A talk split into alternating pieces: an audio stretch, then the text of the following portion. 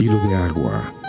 Allá en la montaña nace un hilo de agua, cantando entre peñas, mirando a los árboles. Nubes blancas lo miran, luces de fantasía lo abrazan, las manos del viento lo agitan y el silencio susurra. Al roce de las piedras grita, sus gotas se esparcen y al encuentro de taladros el espejo del río llora. Sus aguas tienen cianuro, la dinamita lo aturde, indefenso pierde su brío, el forastero atropella. No le importa su cuna ni a quién pertenece, su nacimiento trajo alegría y ahora la muerte lo acosa.